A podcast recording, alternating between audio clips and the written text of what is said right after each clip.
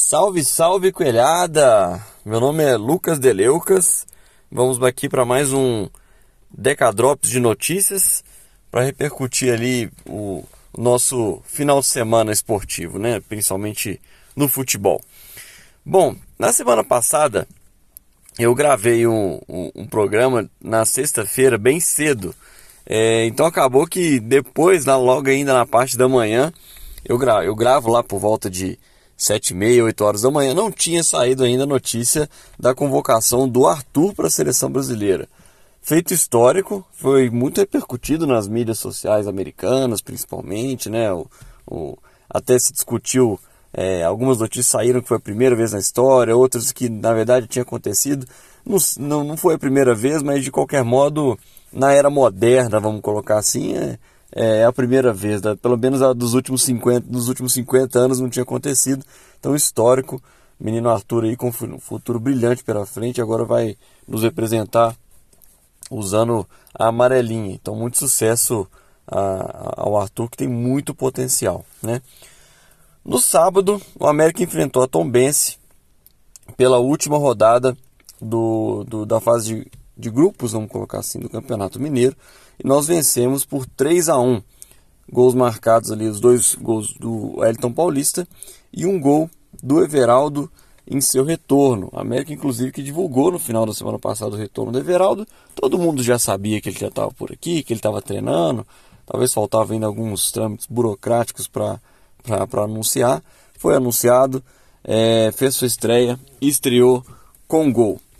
O América foi de Matheus Cavicchioli, Arthur, Maidana, Éder, que saiu para a entrada do Avelar, Marlon, Juninho, o Ale, que saiu para a entrada do Lucas Cal, Benítez, Dadá Belmonte, que saiu para a entrada do Watson, Mateuzinho, que saiu para a entrada do Everaldo, e Henrique Almeida, que saiu para a entrada do Elton Paulista. A escalação me surpreendeu um pouco, é, porque principalmente por ser um jogo que na teoria não valia muita coisa, a probabilidade da gente é, conquistar a primeira colocação geral não era muito alta. É, e, e, o América vinha de uma sequência forte de jogos, né? Eu estava na expectativa talvez do Mancini vir com, com, com, com algumas novidades, até para fazer testes, né? Acho que dificilmente agora até o resto da temporada a gente vai ter oportunidade de testar, por exemplo, o Luan Campos, que é o menino que fez uma boa Copa São Paulo, de testar também, por exemplo, o Mastriani jogando os 90 minutos no ataque. Então, isso, esses testes não aconteceram.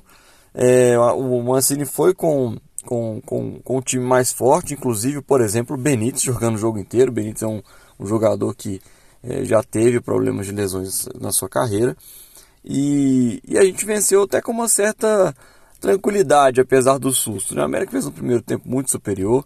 É, no segundo tempo a gente começou um pouco perdido ali, tomamos um gol, o Mancini fez as mexidas, as mexidas surtiram um efeito rápido, logo viramos o jogo, depois fizemos mais um gol com, com o Everaldo, e com isso a gente acabou indiretamente ajudando o Cruzeiro, que com, com um empate com o Democrata de Sete Lagoas também avançou para a segunda fase.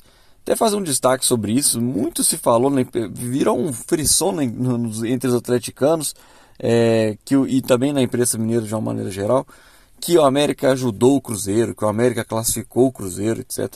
Gente, o Atlético jogou com o Democrata de, de Valadares e o Atlético é, venceu o jogo. Se o Atlético perde também, o Cruzeiro também não classifica. Então, na verdade, tanto o América quanto o Atlético jogaram seus jogos com seriedade, porque ambos estavam brigando pela primeira colocação geral que dá vantagem na semifinal e na final, né? Porque esse ano, diferente do ano passado, não vai ser a final com jogo único, vai ter jogos de ida e volta, então ficar em primeiro colocado geral faz diferença.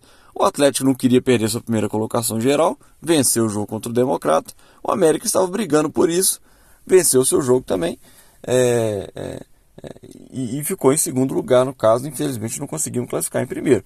Então, assim, por mais que indiretamente tenha ajudado o Cruzeiro, o, o América e o Atlético fizeram o seu papel, então não tem nada que ficar com essa choradeira de, de dos atleticanos que a gente salvou o Cruzeiro e qualquer coisa do gênero. A gente fez o nosso papel, é, infelizmente não conseguimos ficar com a primeira colocação geral. Nós vencemos o Cruzeiro na fase é, classificatória, né? o Atlético não. Então, acho que papinho, conversa para boi dormir esse, esse assunto aí que, que atleticano gosta de dar de uma choradeira, né?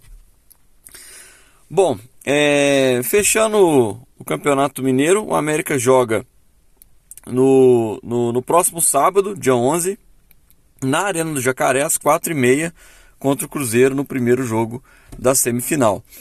E vai, vão ter caravanas, a Barra Una está organizando a caravana, o, a Vacoelhada está organizando a caravana, então bem legal, seria muito bom se tivesse uma quantidade boa de americanos lá para prestigiar e se tudo der certo, a gente avançar aí na, na, na semifinal contra o Cruzeiro. É... Só repercutir algumas duas coletivas, dois, dois eh, entrevistas pós-jogos, na verdade.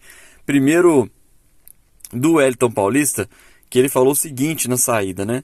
A gente entraria hoje buscando a vitória independente do adversário que iríamos pegar ou ajudar. Nossa meta era terminar em primeiro. Mancini cobrou desde o começo isso para ter vantagem na semifinal e final. O mais importante é, que, é saber que fizemos nosso trabalho. Agora é trabalhar para buscar o título. Eu trouxe essa fala do Elton Paulista porque muita gente falou que, que ele tem um coraçãozinho cruzeirense ainda, por isso que ele entrou e fez os gols. Mas aqui, é, é, do, do, que eu falei também, né, o América entrou com esse objetivo de buscar a primeira colocação. Acabou que não conseguiu, mas a gente ficou em segundo e, e com isso vamos ter vantagem na semifinal. E por fim, achei bem legal a, a, também a, o pós-jogo do Everaldo, que ele falou o seguinte é uma alegria imensa, até pelo professor pelo que o professor Mancini cobra da gente ali na frente. Até corria a ele na comemoração, estava morrendo de saudades do América e de todo o grupo. Mostra que esse grupo é muito unido, né? Então acho que, que fica aí o, o, o registro de que o Everaldo ficou realmente muito feliz com o seu retorno. Estava no Corinthians, ficou aquele imbróglio para ver se voltava ou não voltava. Voltou para o empréstimo até o meio do ano, depois assina o contrato definitivo. E, e como é que o Mancini consegue unir esse grupo e como é que o, o elenco está fechado, está unido, isso é muito importante, né? Para fechar aqui no Decadrops de hoje, é, o América contratou o Iago Santos para o time sub-20. Interessante que é um movimento que o América tem feito, inclusive com o próprio Luan Campos e outros exemplos também. A gente trouxe um menino do, do, do, São Paulo que jogou a Copa São Paulo, acabou que não renovou, fez uma boa Copa São Paulo. Então a gente tem pego atletas dessas que, que tiveram uma boa formação em outros clubes grandes também, que acabam que por algum motivo não são aproveitados. E o América os aproveita e traz para o time sub-20. Então, Iago Santos é um, é um jogador que veio do Palmeiras. Ele foi campeão da Copinha com o Palmeiras e assinou com o nosso elenco sub-20. O América também é, prorrogou o contrato com o atacante Renato Marques até o final de 2025. Também o atacante fez uma boa Copa São Paulo, parece que tem futuro. Vai ter pouco espaço porque o América tem muitos camisas novas no elenco principal, mas importante garantir a permanência até o final de 2025. E por fim, também na semana passada eu acabei esquecendo de falar, Lucas Cal completou 100 jogos com a camisa do América. Bom, quem diria, né? Lucas Cal fazer 100 jogos com a nossa camisa. Não vou ser corneta demais aqui não, mas isso é bem sintomático a falta de volante que a gente tem para o Lucas Cal completar 100 jogos com a gente, né? Bom, é isso. Se você acha que vale a pena, compartilhe o conteúdo com outros amigos americanos, nos grupos de americanos. Decadentes sempre nessa resenha de americano para americano. Valeu, galera. Um abraço e até a próxima.